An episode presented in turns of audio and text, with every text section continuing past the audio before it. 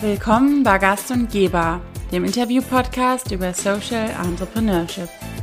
Mein Name ist Isabel und in diesem Podcast möchte ich gerne Gründer, Startups und Unternehmen beleuchten, die im sozialen und nachhaltigen Bereich angesiedelt sind. Wer steckt dahinter? Was sind das für Personen, die Social und Sustainable Startups gründen und was treibt sie an? Wie viel soziales Unternehmertum braucht die Wirtschaft, um nachhaltig für positive Veränderungen zu sorgen? Aber auch Fragen wie, was ist die Rolle der Politik dabei? Hat die Politik eine Pflicht, Social und Sustainable Startups zu unterstützen? Und falls ja, kommt sie dieser Pflicht auch nach? All das möchte ich in diesem Podcast gern herausfinden und lade dazu spannende Persönlichkeiten ein, die von sich selbst, ihren Erfahrungen und ihrer Motivation erzählen sodass wir gemeinsam mehr über Social Startups lernen können. Heute treffe ich Lara Obst. Zusammen mit Yasha Tarani hat sie The Climate Choice gegründet. The Climate Choice ist eine B2B Online-Plattform. Hierbei werden Unternehmen bei ihrer Klimatransformation begleitet. Das Ganze zielt darauf ab, das im Unternehmen entstehende CO2 zu messen und anschließend Best Practice Ansätze aufzuzeigen, mit denen man entsprechendes CO2 reduzieren und ausgleichen kann. Die Best Practice Ansätze basieren auf sieben Climate-Säulen. Was dahinter steckt, wird Lara uns gleich selbst erzählen. Lara ist wohl Expertin, was diese Thematik angeht, denn seit circa zehn Jahren ist sie in diesem Bereich aktiv. In dem Gespräch erzählt sie, wie so ein Prozess mit dem Unternehmen aussieht, wie sie von ihrem Kulturmanagement-Studium dann bei einem Master im Bereich Innovation Management und Entrepreneurship gelandet ist und was sie als Gründerin motiviert. Wenn man Lara zuhört, merkt man schnell, dass sie für die Thematik der Klimatransformation brennt. Also, lehnt euch zurück und lasst euch, wie ich, von Laras Aktionismus ein wenig anstecken. Viel Spaß beim Zuhören!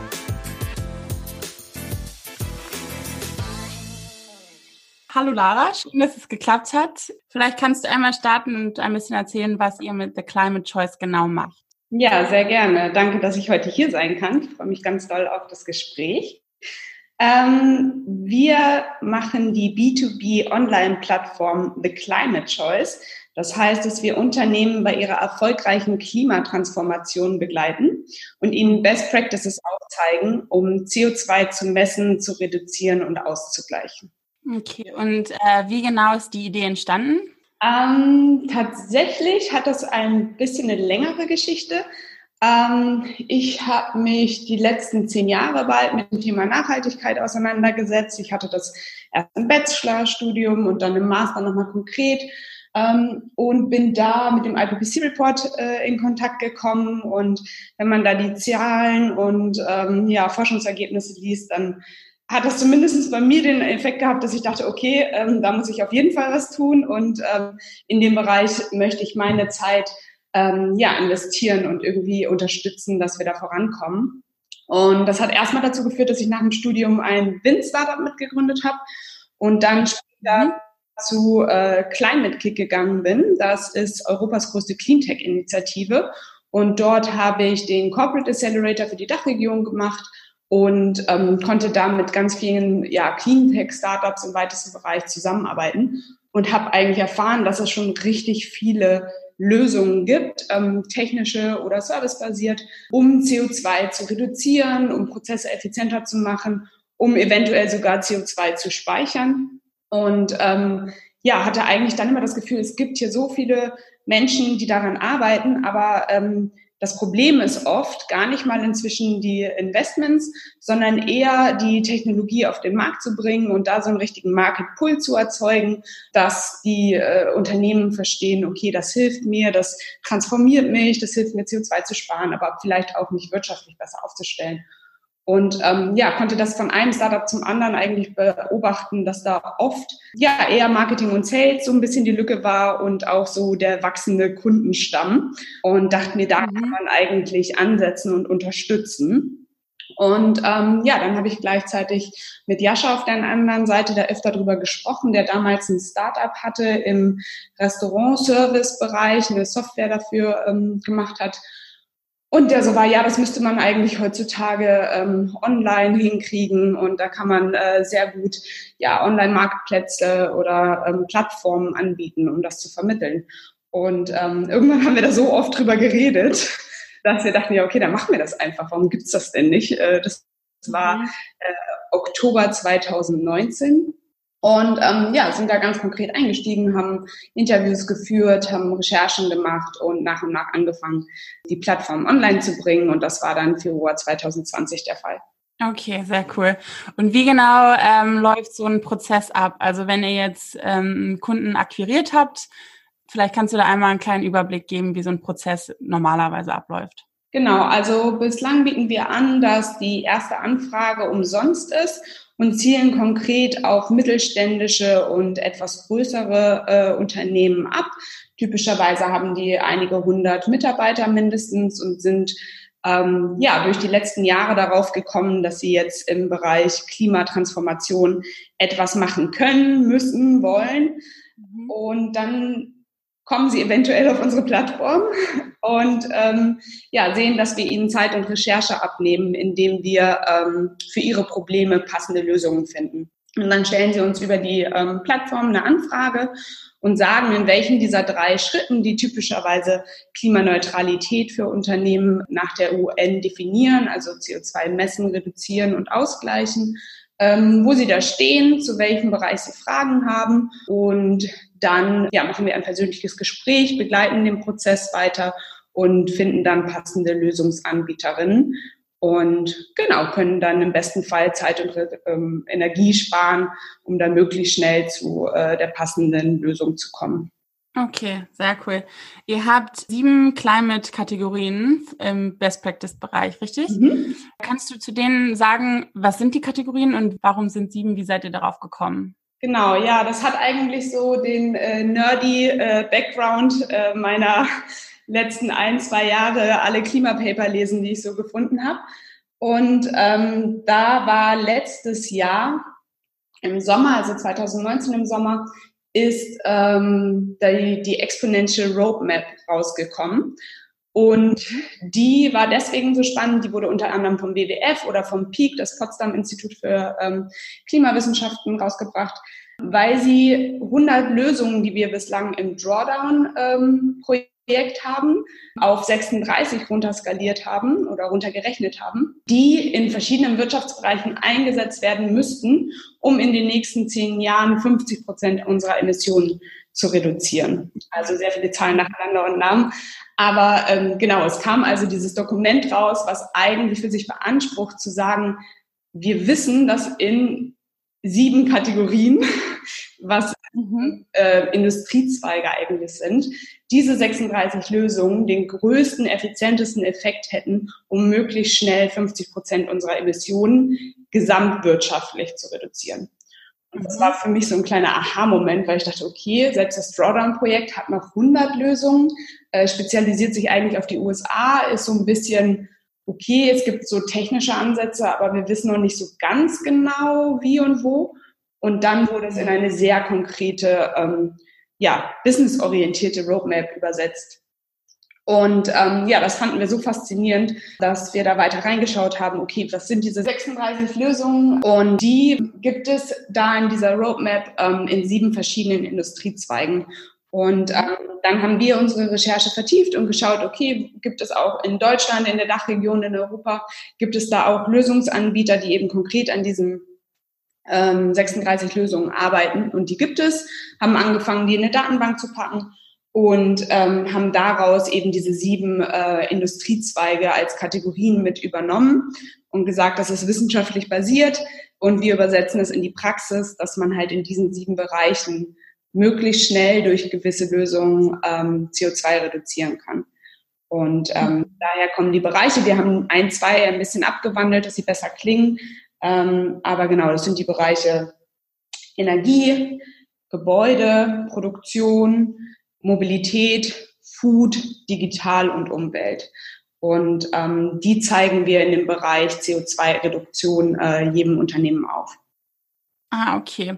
Das heißt, ähm, wenn jetzt, wenn ihr mit, zusammen mit einem Unternehmen arbeitet, äh, guckt ihr euch alle sieben immer an oder ist es auch manchmal so ähm, jetzt oder auch jetzt in der Zukunft, dass es so im Kopf wird, dass ein Unternehmen sagt, okay, wir wollen uns verbessern, aber nur in dem Bereich Energie könnt ihr uns da helfen oder ist es, dass ihr so sagt, nee, ganz oder gar nicht?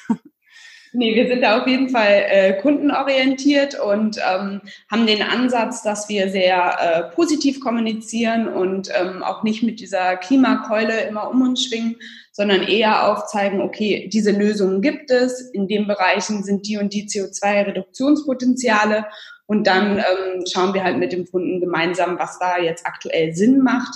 Auch in diesem Forschungsdokument sozusagen heißt es ja Roadmap. Ähm, da ja. wird jetzt auch nicht äh, davon ausgegangen, dass jede Firma äh, das konkret an Tag eins alles umsetzt. Das ist, würde ich behaupten, auch fast nicht machbar.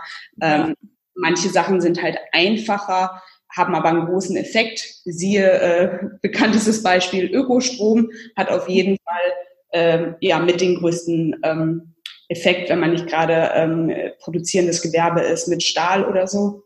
Mhm. Und dann auch die Mobilität ist halt relativ einfach, vor allem gerade durch die aktuelle ähm, Veränderung auch ähm, schnell umsetzbar, weil da eben auch Mitarbeiterinnen oder der Chef vielleicht ähm, auch im Kopf haben, was das jetzt ja. äh, die Idee wäre, das gerade umzusetzen. Ja, und ähm, gibt es irgendeinen ja, Fehler in Anführungsstrichen, aber irgendwas, was euch immer wieder auffällt, wo ihr sagt, das läuft quasi ganz oft falsch oder beziehungsweise das ist so ein Dauerschlager, den Unternehmen einfach noch besser machen können? Hm, also ich glaube, wir haben natürlich ein sehr gefiltertes Publikum oder halt Kundenstamm, dadurch, ähm, dass wir ja auch ähm, damit rausgehen und sagen, wir helfen dir bei der Klimatransformation.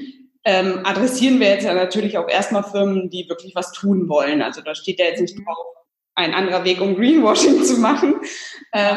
Das heißt, es ist für uns eigentlich erstmal sehr positiv, ähm, dass wir konkret mit äh, Unternehmen zusammenarbeiten, die wirklich etwas verändern wollen. Meistens kommt der Druck aus Unternehmen.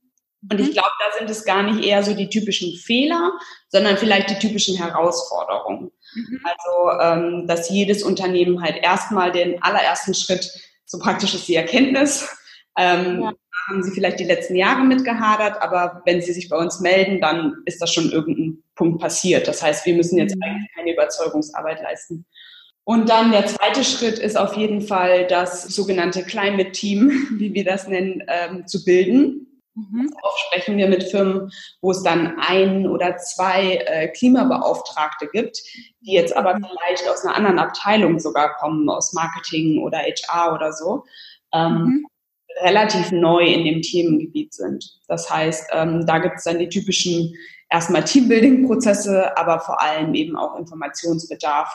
Und ähm, den versuchen wir über unser Climate-Magazin zu decken. Ähm, wir schreiben regelmäßig Blogposts und über, informieren über typische Themen und haben dann auch äh, Choice-Webinare, nennen wir die, ähm, aktuell zweimal im Monat.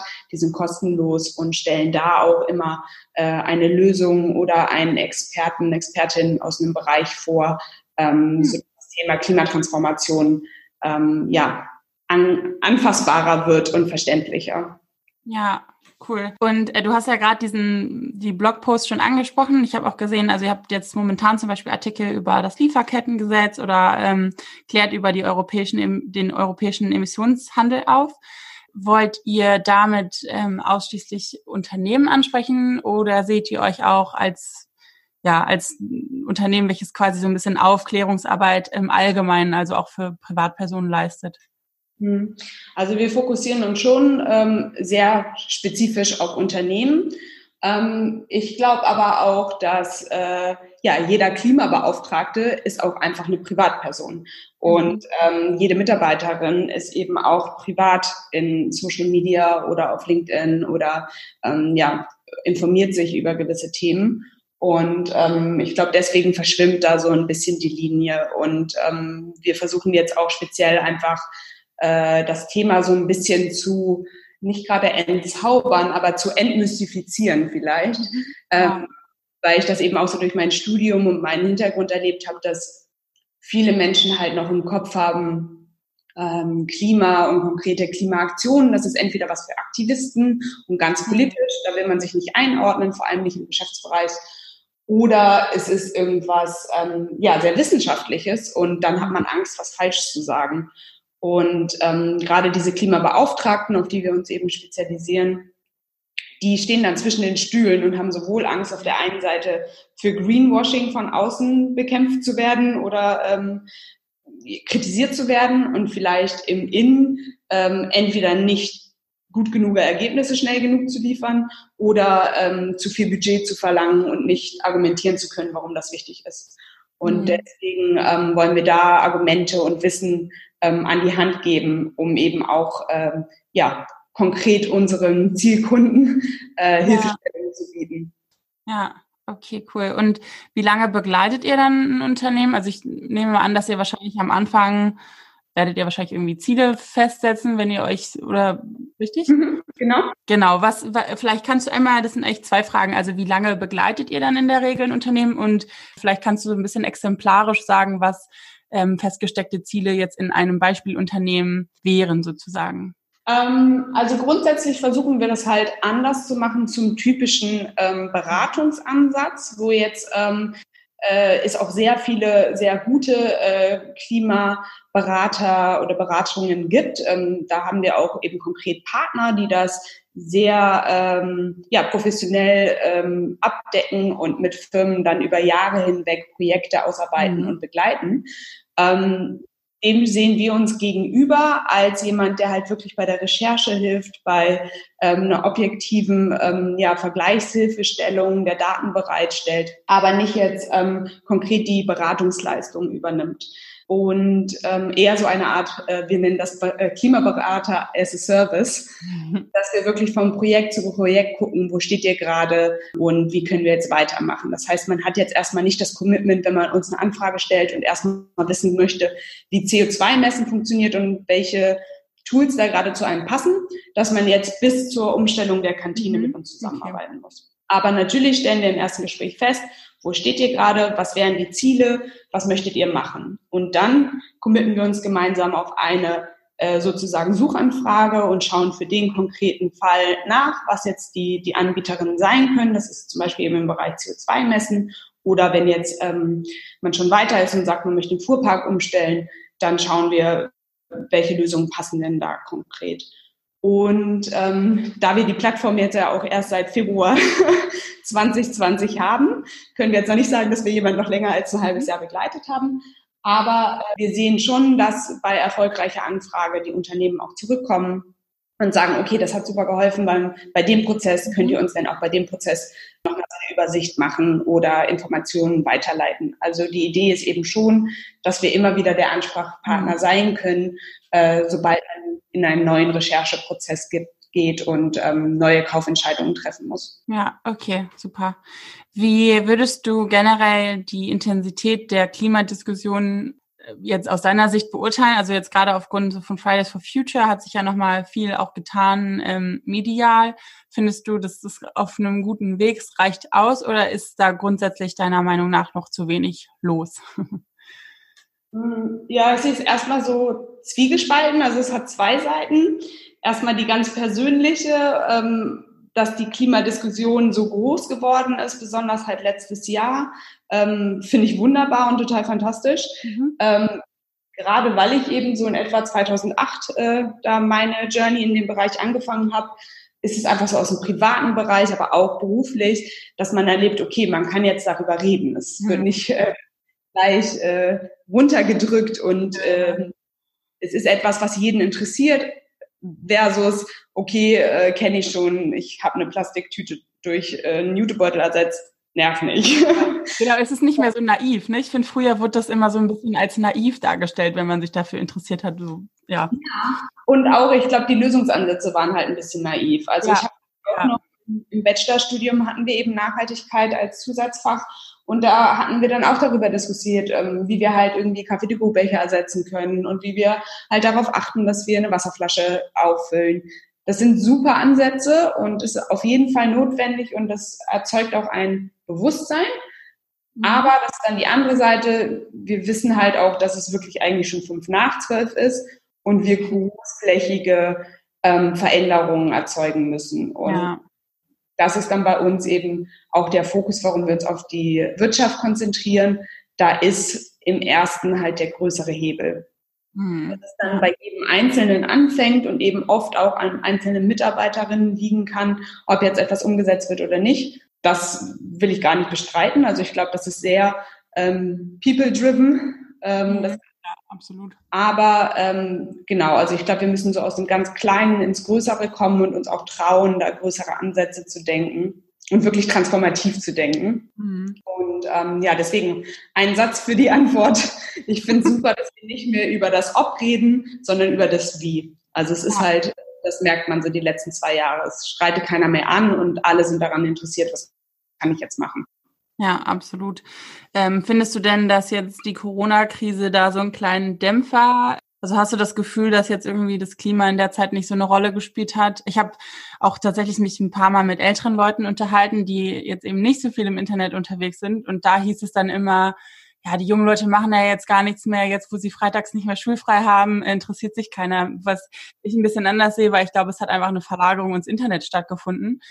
Aber ähm, unterm Strich, wie würdest du das beurteilen? Hast du das Gefühl, es ist jetzt so ein kleiner Dämpfer gewesen durch Corona? Ja, also erstmal zu den älteren Menschen, die das so sind. Ähm, ich finde es halt auch fatal, dass man sagt, ähm, dass die, die, die junge Generation unter 20 dafür verantwortlich ist, dieses Thema auf den Tisch zu bringen. Ja, absolut. Die äh, bravourös getan.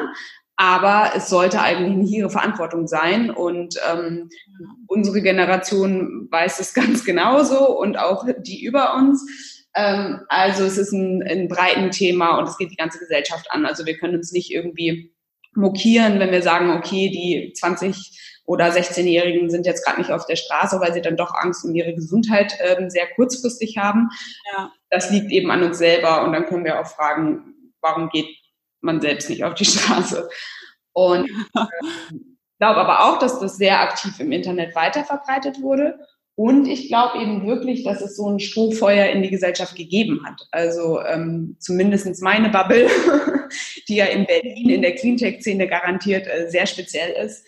Ähm, aber ich habe das Gefühl, dass sich halt sehr, sehr viele Unternehmen ähm, jetzt damit beschäftigen, auch in der Führungsetage und sagen, okay, wir wollen auf jeden Fall irgendwas machen. Sie wissen vielleicht noch nicht ganz genau wie, aber das Thema ist jetzt nicht durch äh, Covid-19 irgendwie nach hinten gerutscht ähm, es hat sich vielleicht verschoben. Also ich glaube, Argumente und Wissen ist noch wichtiger geworden, um eben auch Budgets zu sichern und Kaufentscheidungen ähm, wirklich auch datenbasiert oder wissenschaftsbasiert argumentieren zu können. Ähm, aber äh, Budgets sind jetzt vielleicht nicht gerade im März oder äh, April aufgemacht worden. Ja. Ähm, trotzdem haben wir eben auch gesehen an den Anfragen, äh, dass es ja sehr zielgerichtet weitergeht und auch, mhm. ähm, also unsere Reaktion auf Corona war, dass wir Ende April ähm, uns entschieden haben, einen Online-Summit zu organisieren. Und äh, da hatten wir in, innerhalb kürzester Zeit, also wir hatten wirklich nur ein, ein zwei Monate Vorlaufzeit, haben wir äh, 500 Klimabeauftragte aus Unternehmen äh, erreicht, die sich ein bezahltes Ticket gekauft haben und die einen ganzen Tag lang, neun Stunden lang, ähm, zwar nicht alle am Stück, aber online dabei waren und eben ähm, wir hatten 50 Expertinnen zu diesen sieben äh, Impact-Kategorien eingeladen und ja, da wurden ganz konkret Lösungen vorgestellt. Das heißt, die Teilnehmerinnen haben sich ganz konkret diese Lösungen angehört, ähm, haben sehr aktiv in einem Slack-Chat sich untereinander ausgetauscht, haben Fragen gestellt und da hat man gesehen, ähm, also da waren auch wirklich große Unternehmen dabei.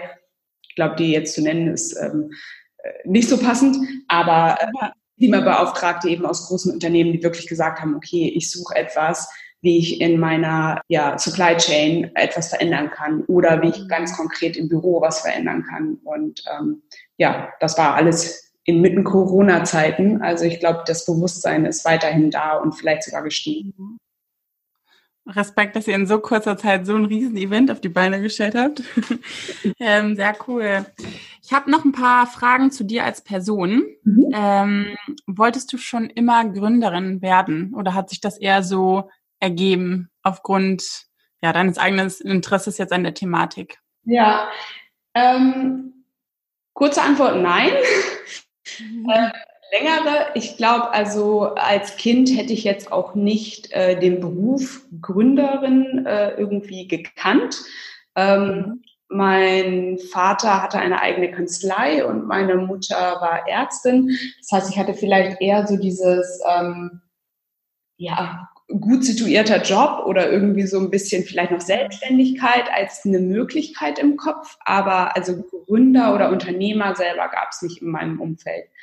Ähm, ich bin dann im ersten Studium an die Leuphana gegangen und habe dort ähm, Kunst- und Kulturorganisation studiert und hatte eigentlich immer im Kopf, dass ich eine Galerie aufmache oder mhm. Festivals organisiere. Ja. Etwas so sehr im Kunstbereich. Ich komme auch aus mhm. Düsseldorf, das ist eine Kunststadt, also wer das noch nicht weiß. Ähm, deswegen äh, war das eher so mein Fokus. Und ich habe dann aber im Bachelorstudium ähm, so praktisch zufällig ein Kunst-Non-Profit-Startup gegründet. Und zwar. Ah, wie, kann, wie kann man denn zufällig? genau. Das war eigentlich so, ich halt mein eigenes Problem lösen wollte. Ähm, ich hatte in Düsseldorf noch als Schülerin, gab es so eine ähm, Kunstkarte, die man einmal im Jahr kaufen konnte und in die staatlichen Museen ähm, für umsonst, Anführungsstriche, man hat halt einen Betrag gezahlt, ich glaube 100 Euro oder so im Jahr und konnte dann ja in diese ganzen staatlichen Museen gehen. In Berlin gibt es sowas ähnliches, da kriegt man, glaube ich, Rabatte und dann bin ich aber nach Lüneburg gezogen, habe Kunst und Kultur studiert und konnte es mir auf einmal nicht mehr leisten, ins Theater zu gehen oder in die Museen, weil die dann eben doch die 15, 20 Euro kosten und ich bin ja. da zwei, dreimal die Woche gegangen. Ähm, das hat also nicht für mich gepasst. Und ähm, genau, dann habe ich dieses System, das ich halt aus Düsseldorf kannte, ein bisschen abgewandert, ähm, habe da mit dem Asta gesprochen, mit verschiedenen Dozenten und dann haben wir ein, das nannte sich Semesterticket Kultur, ähm, also basierend auf diesem Solidarzuschlag, den man als Student zahlt, ähm, normalerweise für Sport oder für andere Hobbys, ähm, haben wir einen Beitrag von damals ein Euro, ich glaube, er ist jetzt bei zwei Euro, ähm, ja, durchbekommen, dass ihn jeder äh, zahlt an der Uni und da 7000 Studenten sind, ist ein okayer Betrag äh, dazugekommen. Und dann hatten wir innerhalb von einem Jahr 16 ähm, Kulturinstitutionen, die gegen einen ah, kleinen Beitrag ähm, da mitgemacht haben. Und die Studentinnen haben sich dann eben verpflichtet, sowohl dieses Ticket zu zeigen, als auch ähm, das Risiko in Kauf zu nehmen, dass man nur, man hat nur einen freien Eintritt bekommen, wenn man 30 Minuten vor Beginn reingeht. Ah, okay.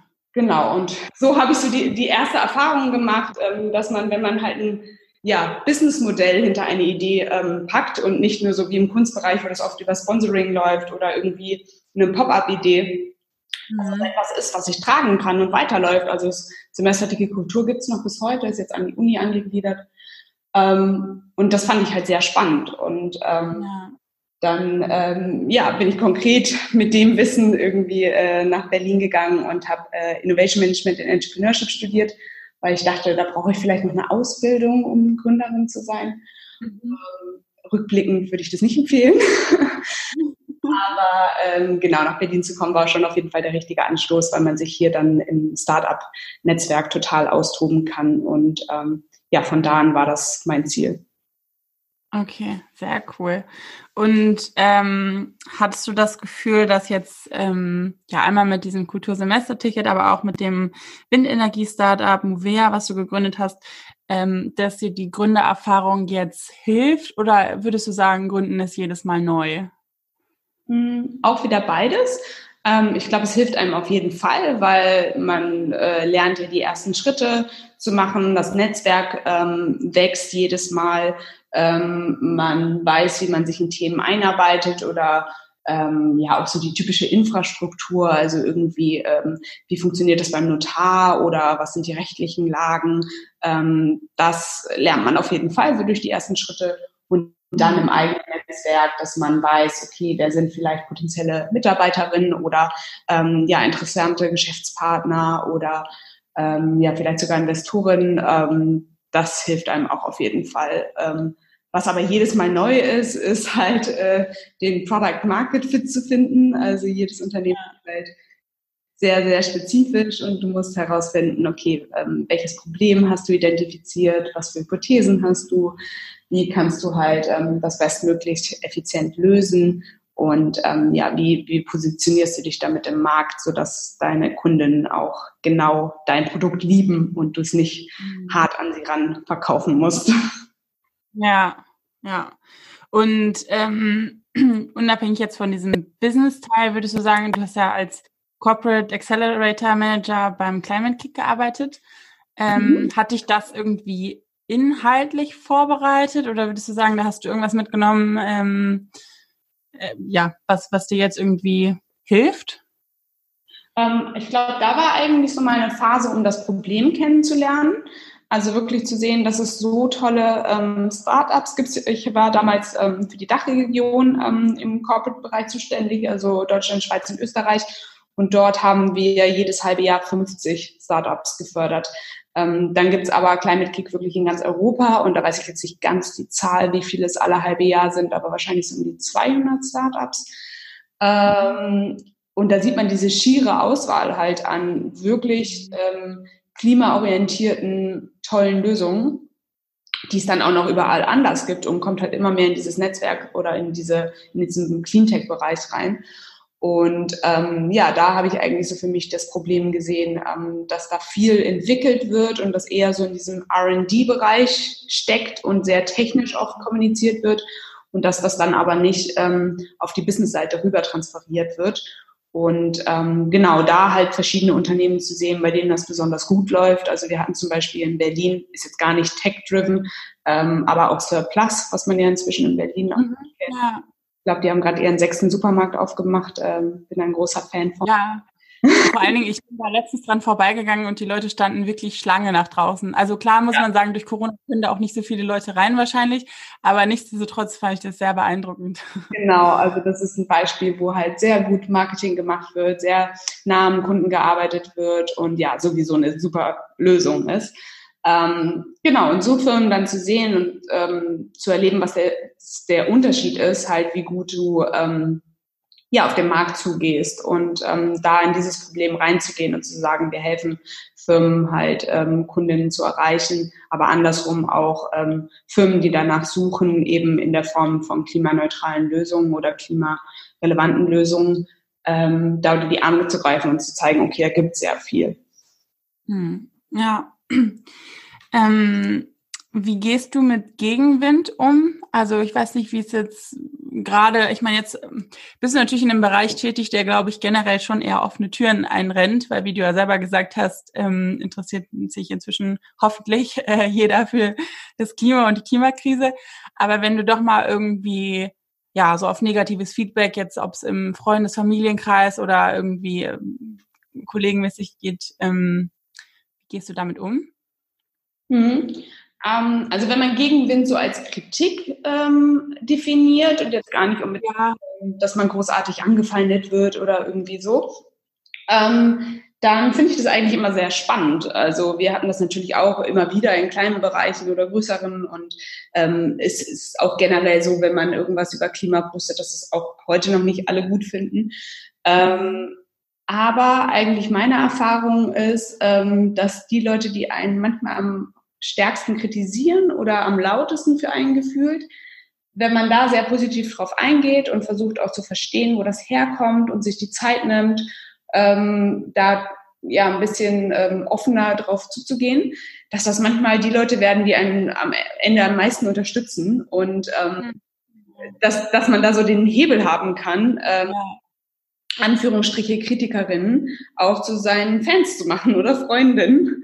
Äh, ja das finde ich einen sehr spannenden Effekt und vielleicht ist es halt auch, ähm, ja, dass jemand einen ja nur kritisiert, wenn es einen emotional interessiert. Wenn es einem egal ja. wäre, müsste man ja nichts dazu sagen. Ja. Und, ähm, wenn man generell für das Thema irgendwie ein Interesse hat und das einen irgendwo berührt, dann nimmt man vielleicht überhaupt erst die Energie zu kritisieren. Ähm, mhm. Das heißt, das finde ich eigentlich spannend. Und so ein zweiter Punkt ist halt, wenn man äh, Gegenwind jetzt nicht als Kritik sieht, sondern vielleicht eher so als Themen, die eine Herausforderung sind oder mhm. ähm, etwas, wo einem nicht ganz so leicht von Anfang an fällt, dann ist ja vielleicht so die typische Reaktion, dass man erstmal Angst hat. Ähm, und da finde ich das auch wieder recht spannend, weil ich habe äh, früher Theater gespielt und ähm, auch da sagt man so diese gewisse Portion Angst oder Lampenfieber ist halt eigentlich das, was dich dazu bringt, dass du dich wirklich konzentrierst und dass du wirklich mhm. guckst, dass du alles richtig machst und nochmal extra übst. Und äh, wenn die Generalprobe richtig schlecht war, dann wird die Aufführung super gut. Ähm, Und das sehe ich im Businessbereich auch so. Also wenn man merkt, das macht mir super Angst oder ich werde da total angespannt oder nervös, dann erstmal nicht zu denken, okay, darf ich nicht machen, weil sonst bin ich ängstlich, sondern so, ja, okay, erst recht. Und das sind meistens die Bereiche, wo man dann richtig viel lernen kann und wo man richtig irgendwie über sich hinauswächst. Und es ja. ist ein gutes Anzeichen, dass man in die richtige Richtung geht. Ja, sehr cooler Ansatz. Ähm, und wenn du jetzt Leute siehst, ob das jetzt irgendwie, weiß ich nicht, ob du den jetzt selber auf der Straße über den Weg läufst oder irgendwie im Fernsehen, ähm, die der Meinung sind, nee, Klimaerwärmung, das gibt's überhaupt nicht. Ähm, also die das so wirklich komplett ablehnen. Wie gehst du damit um? Also weil gerade ich, also ich weiß nicht, wenn ich jetzt irgendwie so auch Interviews sehe, wo vielleicht Leute auf der Straße interviewt werden, die sagen, nur das stimmt ja auch alles gar nicht. Ähm, Ah, ich finde es so schwierig, weil eine Diskussion ja oft überhaupt nicht möglich ist mit solchen Leuten. Auf der anderen Seite ist eine Diskussion aber irgendwie auch wichtig. Also ja, wie, wie siehst du das? Muss man die quasi stehen lassen und in ihrem Glauben lassen oder glaubst du, dass eine Diskussion da an der Stelle immer sinnvoll ist? Ja, also höchstwahrscheinlich ist ein Gespräch immer sinnvoll. Eine Diskussion hat ja vielleicht gleich so einen negativen Touch, dass man jemanden irgendwie überzeugen will oder ähm, ganz äh, hart seine Fakten und Meinungen darlegen möchte. Ich glaube, erstmal nachzufragen, um zuzuhören, so, ah, ist ja spannend, warum, ähm, wie kommst du da drauf? Ich glaube, das sind dann oft die Punkte, wo man dann eben merkt, ja, vielleicht Beispiel Windenergie, mein erstes Startup. Da waren viele, die gesagt haben, ja, finde ich eigentlich spannend, aber ich habe schon mal in eine Windanlage investiert und das hat halt in den 90ern oder Nullerjahren nicht so gut funktioniert. Und da habe ich mir die Finger verbrannt und deswegen glaube ich nicht mehr an Wind. Ähm, heute sind Erneuerbare halt die günstigste äh, Energieform für neu installierte Anlagen. Da hat sich das Bild verändert. Damals war es eben nicht so. Und dann jeden darauf abzuholen und zu sagen, okay, wie ist denn deine Erfahrung? Ähm, oder woher kommt diese Meinung? Dann kann man da vielleicht besser drauf eingehen. Wenn jetzt jemand sehr emotional, ähm, unwissenschaftlich, eigen äh, irgendwie argumentiert, dann ist vielleicht auch der Punkt, wo man dann auch das Gespräch beenden kann und sagen, okay, ähm, ist deine Meinung, ich habe eine andere. Wenn du dich dafür interessierst, kann ich dir gerne Quellen nennen, worauf ich meine Meinung stütze und muss dann vielleicht nicht so ganz tief reingehen. Im privaten Bereich fällt mir das tatsächlich äh, auch schwieriger, wenn es dann Leute sind, die einem nahestehen, wo man dann vielleicht äh, sich schneller dazu hinreißen lässt, zu sagen, okay, aber das und das und das.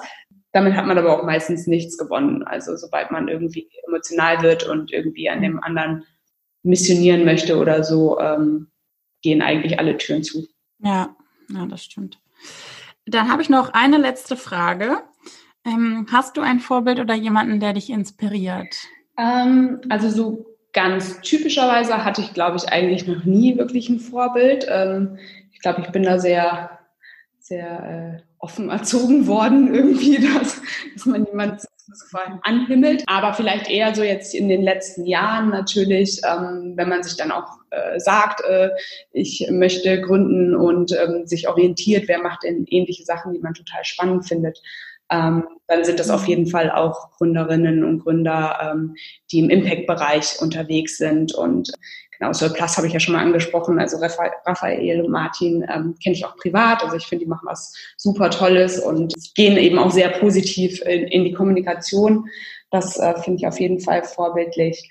Und ähm, genau, dann gibt es einige weitere, äh, gerade im Berlin-Raum. Also äh, ja, Milena von Original Unverpackt ist auch so eine Vorreiterin hier äh, in Kreuzberg sogar, die da äh, als Frau, auch wenn das gar nicht so im Vordergrund steht ja. heute, ähm, sehr jung, ähm, ja, eine ganze Branche verändern wollte und tut. Auch sehr mhm. bewundernswert und ähm, ja, da rein viele ja. an, wo man immer mal den einen oder anderen Aspekt sehr inspirierend und vorbildlich findet.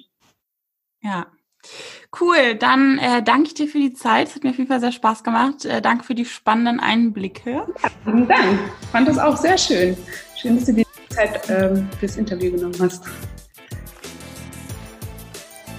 Das war die heutige Folge von Gast und Geber. Ich hoffe, ihr hattet eine gute Zeit und schaltet beim nächsten Mal wieder ein. Wenn ihr mögt, dann folgt und oder schreibt mir doch bei Gast und Geber bei Instagram. Bis zum nächsten Mal, alles Gute und bleibt gesund.